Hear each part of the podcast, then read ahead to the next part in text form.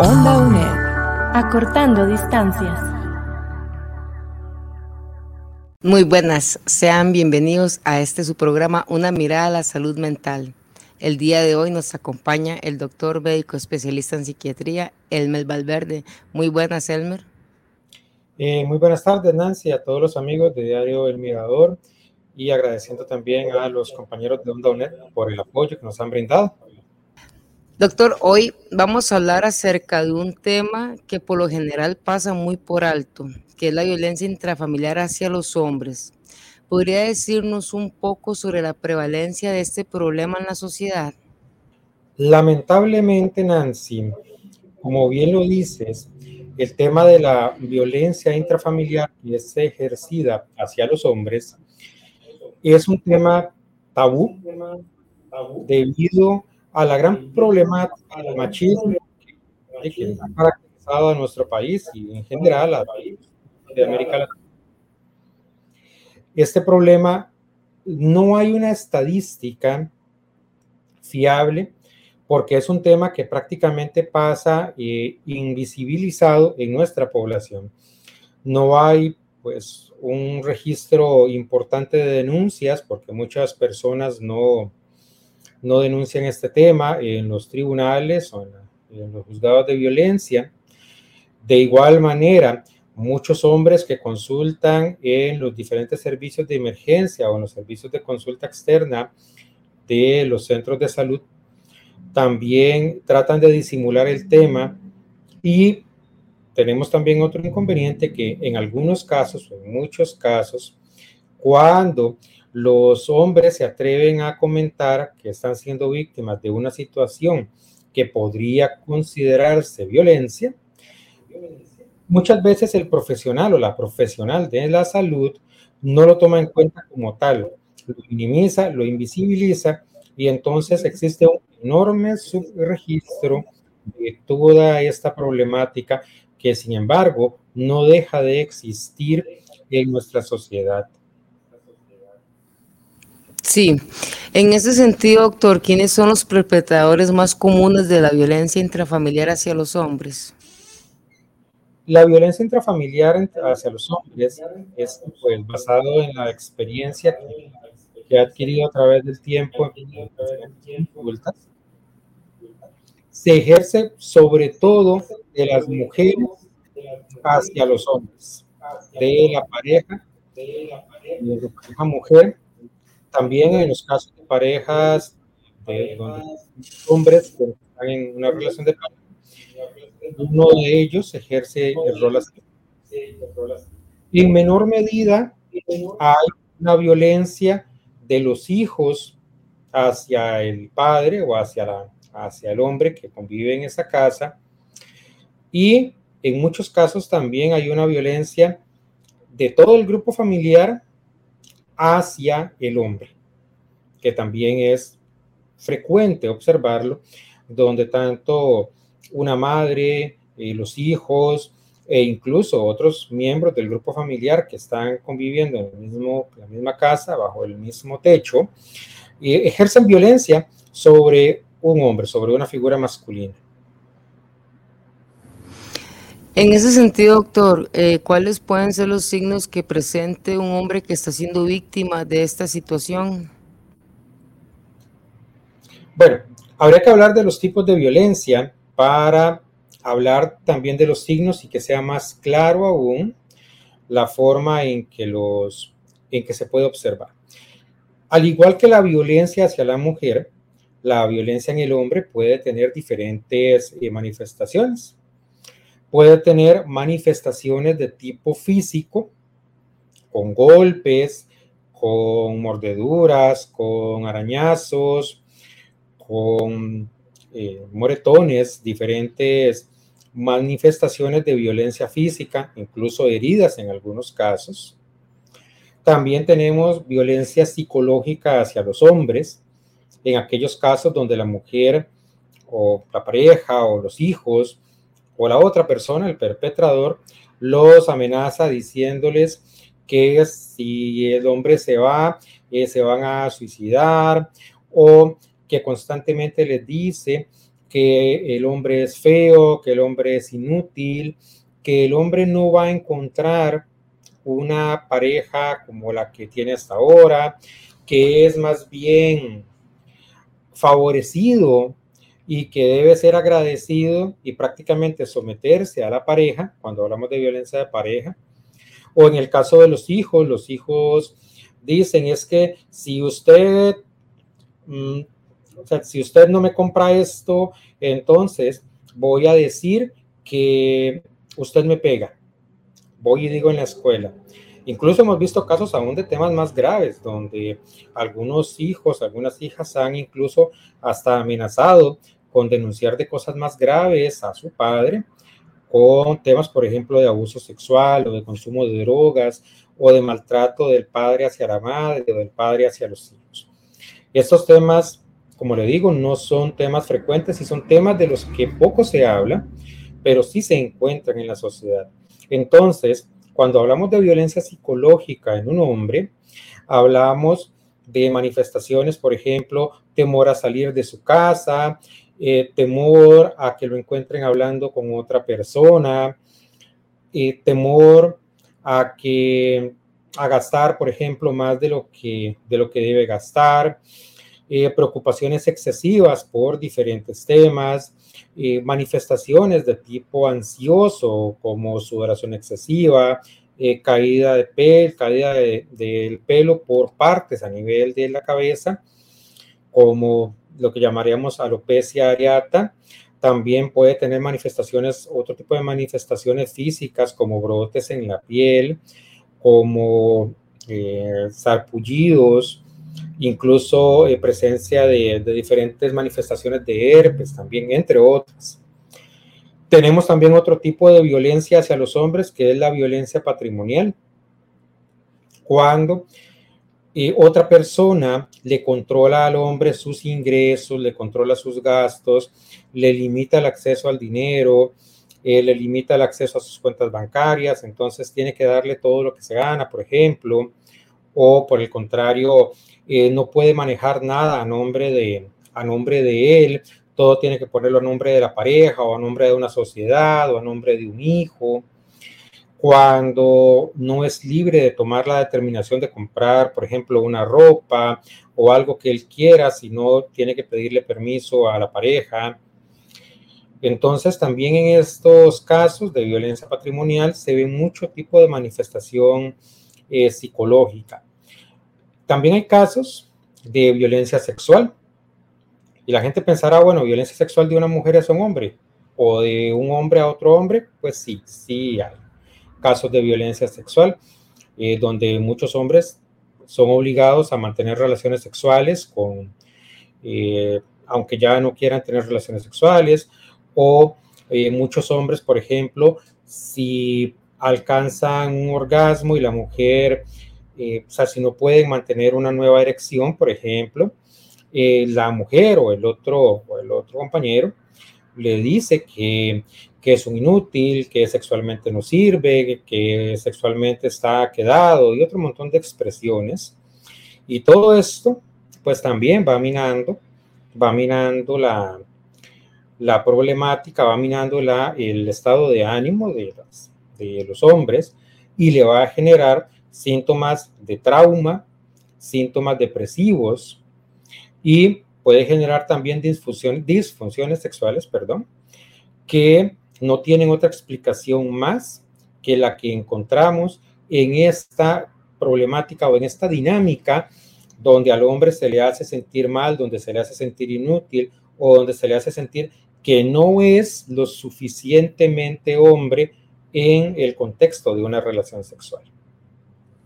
Doctor, eh, una pregunta que puede surgir ahorita a nuestros espectadores es, a lo que usted menciona acerca de la violencia sexual. Todavía, por ejemplo, en una relación de un hombre con otro hombre, pues se puede sobreentender que se puede ejercer la, la, violencia sexual por medio de la fuerza, pero en el caso de una mujer hacia un hombre, ¿cómo la mujer en ese sentido puede perpetuar un abuso sexual hacia un hombre si de hecho popularmente y socialmente se ha tenido la idea de que la mayor fuerza física la tiene el hombre y no la mujer? Tal vez, Nancy, aquí es donde está la clave. Socialmente se ha apuntado eso que usted dice. No deja de ser cierto en muchos casos. Y es que estamos claros, ¿verdad?, en que muchos hombres eh, someten por medio de la fuerza física a la mujer. Ahora bien, la mujer también puede someter al hombre no por la fuerza física, sino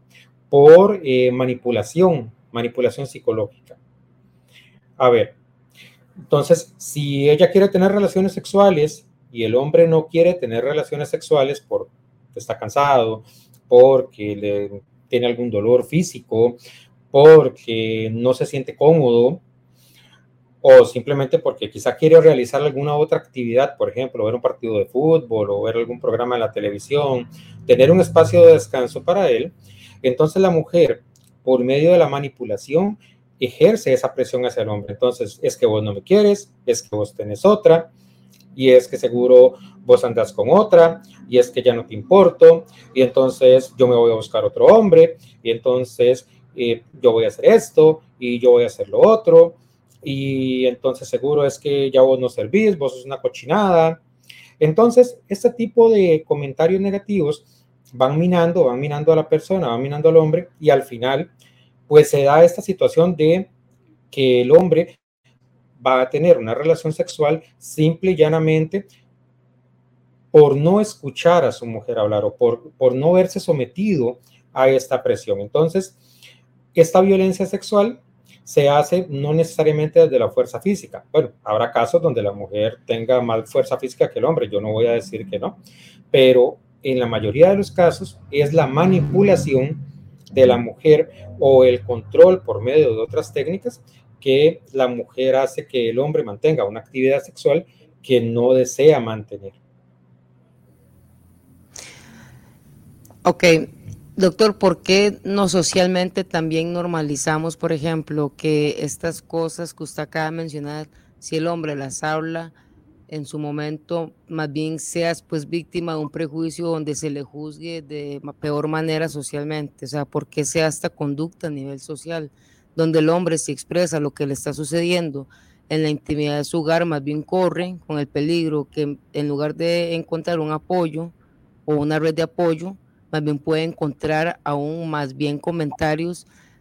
que refuercen, ¿verdad? El machismo, que refuercen que el que está actuando mal es él porque él tiene, no sé, que cumplir, tiene que, o sea, que popularmente hablando que él está dejándose de la mujer, que eso le pasa por débil, porque socialmente se refuerza esta creencia y se pone siempre a la mujer en un rol entonces débil, donde la mujer más bien es la víctima, siempre es el hombre el agresor, ¿por qué se da este patrón social de conducta? Deberíamos en este caso remontarnos pues a nuestra Costa Rica históricamente, donde el hombre ha sido eh, históricamente, vale la redundancia, un proveedor, ha sido el jefe del jefe de casa y así se le ha llamado en muchas ocasiones, ha sido quien aporta y ha sido quien manda. Incluso pues hay muchos contextos religiosos donde se habla del hombre, la cabeza del hogar, el hombre, el que dirige. Todo esto ha llevado a que quiero para realizarse como persona debe ser casado, con hijos, eh, ser el proveedor, ser el, hombre de la casa, lo dice, ser el hombre de la casa, ser el que dirige, ser el que manda. Cuando un hombre dentro de un contexto de relación, se topa con una situación de violencia, pues está topando no solamente con la violencia que él enfrenta, sino está topando también con el entorno que lo juzgar. Entonces, por ejemplo, si son los compañeros de trabajo, le van a decir, usted es un pendejo, usted es un maricón, usted póngale límites, usted, eh, bueno, póngale límites es una palabra muy bonita, ¿verdad? Es para no utilizar el vocabulario grotesco que se escucha en muchas ocasiones. O eh, déjela, pero al igual que para una mujer, por ejemplo, dejar a un hombre que le ejerce violencia, para un hombre dejar a una mujer que le ejerce violencia, también es un tema, es un tema complicado, por todas las dinámicas personales, por todas las situaciones que se están dando. Además, tenemos el mal contexto donde muchas leyes favorecen hasta cierto punto a la mujer. Entonces se tiene el, se tiene el ideario que si usted va a poner una denuncia por violencia al juzgado, posiblemente no le van a dar pelota, porque todas las leyes van a favor de la mujer. Si usted se va de la casa para evitar la violencia, entonces aparte de eso va a tener que pagar pensión alimentaria y la mujer le va a poner una cuota de pensión alimentaria altísima y usted no la va a poder pagar y la mujer va a buscar cómo meterlo a la cárcel y la mujer va a ir a decir que no, que más bien usted es el que es víctima de violencia que más, perdón, que más bien es ella la que es víctima de violencia y que usted está buscando cómo salvarse. Y entonces esto también desestimula a los hombres a interponer denuncias porque dicen estoy desamparado. En la familia, pues también puede generar mucho problema de, y mucho temor relacionado con eh, la crítica familiar. Cuando te dicen es que usted es un maricón, ¿cómo se le ocurre? O el otro tema, yo se lo dije, ¿verdad? Un clásico de las familias, yo se lo dije, yo le dije que esa mujer no le convenía a usted, yo le dije que esa mujer era esto, yo le dije que esa mujer era el otro, y también para evitar el problema de la familia, entonces el hombre no consulta. Al final, ¿qué tenemos? Tenemos un hombre que está rodeado de un montón de barreras, todas originadas en esta cultura machista, que es muy propia, pues no solo de Costa Rica, sino pues de prácticamente de toda nuestra Latinoamérica y que pues se enraiza y que aún no ha sido superada y que aparte de eso tiene muchos limitantes para superarse.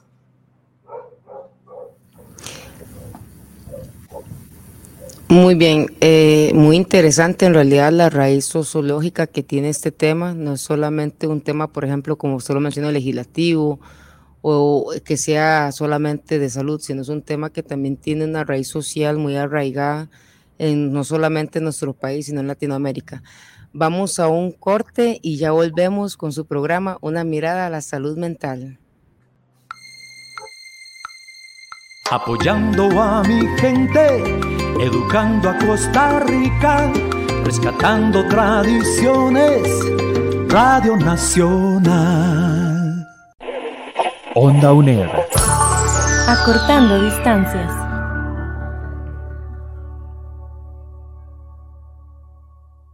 Y volvemos a su programa Una mirada a la salud mental. El día de hoy estamos con el doctor Elmer Valverde, especialista en psiquiatría, y estamos hablando acerca de un tema muy interesante, un tema muy estigmatizado, que es sobre la violencia intrafamiliar que sufren los hombres. Brevemente, para los que se vienen conectando, les comentamos que este tema está abordando todo el enfoque de salud mental de las posibles este, manifestaciones, las posibles causas, los tipos de violencia que puede vivir un hombre en su contexto hogar. Doctor, estábamos hablando, antes de ir a la pausa, acerca de la raíz social de esta problemática que se da. Y me gustaría como para las personas que vienen comentando, si usted puede hacerles como también un refrescamiento de lo que nos estaba mencionando para así poder pasar a la siguiente pregunta. Gracias, Nancy. Sí, para todos eh, los amigos que se vienen conectando, eh, lo que hablamos es acerca de la violencia intrafamiliar hacia el hombre,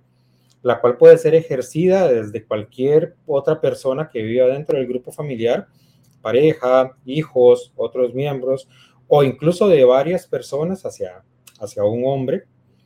la cual pues tiene manifestaciones al igual que en el caso de las mujeres, tiene manifestaciones muy similares eh, que puede ser violencia física, violencia psicológica, violencia patrimonial, violencia sexual, que va a tener manifestaciones que pueden ser de tipo físico, como quimos y moritones popularmente conocidos, caída de pelo, alergias, eh, cortes, rasguños, o también alteraciones emocionales como ansiedad, depresión, pesadillas, eh, temores exagerados ante ciertos temas, limitaciones para actuar y que como hablábamos también, esta es una problemática que se ha enraizado en el machismo y en cómo el hombre ha tenido o se le ha dado el rol de ser el líder, el jefe, y cuando el hombre es quien es la víctima, no solamente sufre su problema de violencia, sino que también sufre todo el estigma social donde le dicen usted no sirve, usted es un inútil, usted es un vago, yo le dije que eso no servía, usted tenía que poner un límite, usted tenía que hacer eso, usted tenía que hacer lo otro. Y aparte de eso, se ha eh, difundido el mal concepto de que las leyes no protegen al hombre, que las leyes están hechas solo para la mujer y que si vas a poner una denuncia o si vas a pedir eh, que te apoyen en esto, más bien puede salir con un problema mayor encima. Sí, en el tema de la vía legal, sí, es todo un tema, ¿verdad? Que quizás se pueda hasta desarrollar con, en algún momento en otro programa que tengamos sobre este tema. Y sí es interesante, doctor, la parte que usted menciona, sobre todo del estigma social. Y en ese sentido, ya sabemos cuando la persona sufre la situación que le cuesta recurrir a buscar una red de apoyo, colaboración por el estigma, pero entonces cómo puede el hombre buscar ayuda si está siendo víctima de violencia intrafamiliar. ¿Cuál debe ser ese primer paso? ¿Y a quién acudir? A ver. Para poder romper el ciclo. El primer paso, yo creo que el primer paso incluso comienza mucho antes de la violencia. El primer paso para romper este ciclo de violencia comienza en la educación pues en la educación a nuestros hijos y a nuestras hijas, inculcando que cada uno de nosotros merece respeto, que cada uno de nosotros como persona merece consideración, que el maltratar o burlarse o criticar a otra persona no es un camino saludable en ningún contexto y que dentro de esos contextos, por supuesto, está la casa que si papá tiene, que si papá no tiene, que si mamá tiene o no tiene, pues es un tema que no, no edifica si nos burlamos de la otra persona, la persona que convive con nosotros. También educación hacia los adultos, porque muchas de estas personas normalizan el tema, muchas de estas personas se resignan a decir, yo vivo así, me tocó una mujer así o me tocó una pareja así, en el caso de las parejas eh, entre dos hombres lamentablemente eso fue lo que me tocó, no voy a conseguir otra persona, temo tener que pagar una pensión alimentaria. Entonces la educación hacia los hombres, que ellos también pueden ser víctimas o que ellos también son víctimas y que también ellos tienen la oportunidad de buscar ayuda. Ahora bien, ¿dónde buscar ayuda? También otro tema de educación, caemos en otro tema importantísimo de educación. Educación al personal de salud educación a médicos, enfermeras, psicólogos, trabajadores sociales, acerca de los temas de violencia hacia el hombre. Muchos se nos dicen acerca de violencia hacia la mujer, es muy importante, por supuesto, pero también inculcar que el hombre puede ser víctima, que aunque la estadística diga otra cosa, la estadística posiblemente esté sesgada por todo lo que hemos hablado anteriormente entonces que también el hombre puede ser víctima y que en muchos momentos podríamos abrir nuestra mente a que ante una situación de consulta, por ejemplo, una colitis recurrente en un hombre, para poner un ejemplo, o caídas de pelo, con lo que llamaba la, la alopecia en un hombre, podría haber un entorno de agresión tras esta persona que también no solo en la mujer se da, que también en el hombre podría haber un entorno de agresión. Entonces, educación a nuestro sistema de salud para que estén abiertos, para que brinden una escucha activa y para que se le encamine al hombre a buscar ayuda en el siguiente nivel que también necesita educación, el sistema judicial, que como dice Nancy, es un tema que sería muy importante tratar en otro momento con un experto desde la parte jurídica para ver qué alternativas hay dentro del sistema judicial para un hombre que es víctima de violencia, cómo poder canalizarlo y también educar al sistema judicial de que los hombres también son víctimas de violencia, que no solamente las mujeres sufren, sino que los hombres también lo sufren. Entonces, en resumen, la educación en los diferentes frentes, en los diferentes grupos, se hace necesario para tratar el tema. Y a partir de la educación, el desarrollo de espacios, espacios, por ejemplo, terapéuticos, tanto individuales como grupales, para hombres que sufren violencia. Acá en Costa Rica tenemos el Instituto WEM, que trabaja muy bien en la parte de masculinidad, que es, puede ser una excelente alternativa para todos los hombres. Sin embargo, pues podría desbordarse, entonces crear nuevos espacios terapéuticos, nuevas oportunidades para la atención individual y la atención grupal, y también cuando amerita algún medicamento o alguna eh, alguna sustancia para ayudar a controlar la sintomatología mental, pues se le puede brindar con toda confianza dentro de los servicios de salud. Doctor, como una opinión personal, ¿verdad? Sobre este tema, o una percepción sería más bien, ¿considera usted que estas dichosas publicaciones que se ven muy recurrentemente en lo que son las redes sociales, donde se alaba esa figura de que la mujer no debe de, entre comillas, dejarse ningún hombre, que todos los hombres son malos, el macho es agresor, hombre con, con V, que es algo muy común también verlo en cierto tipo de publicaciones,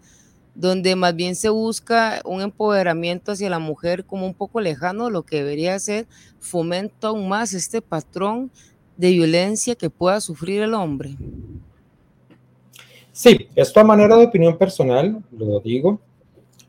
Respeto, por supuesto, y entiendo las luchas que las mujeres han dado a través de los años. Entiendo que la violencia hacia la mujer ha sido una constante propio de nuestra cultura machista.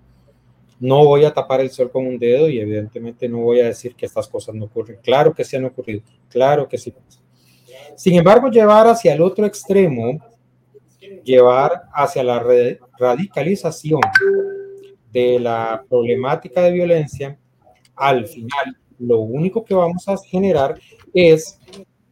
una lucha de poder a poder, una lucha de hombres contra mujeres que no permite un sano avance social, que lo único que genera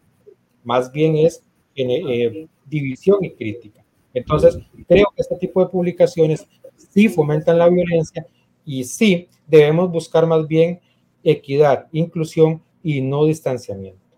Muchísimas gracias, doctor, y muchísimas gracias a todas las personas que el día de hoy nos han visto por medio de las diferentes redes de Diario Mirador y de Ondonet. También invitarlos a ver el siguiente programa porque va a tratar sobre un tema que viene muy relacionado a este, que es la depresión en los hombres.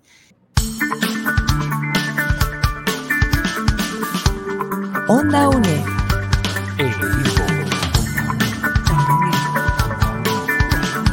Imagen y sonido, hasta donde estés.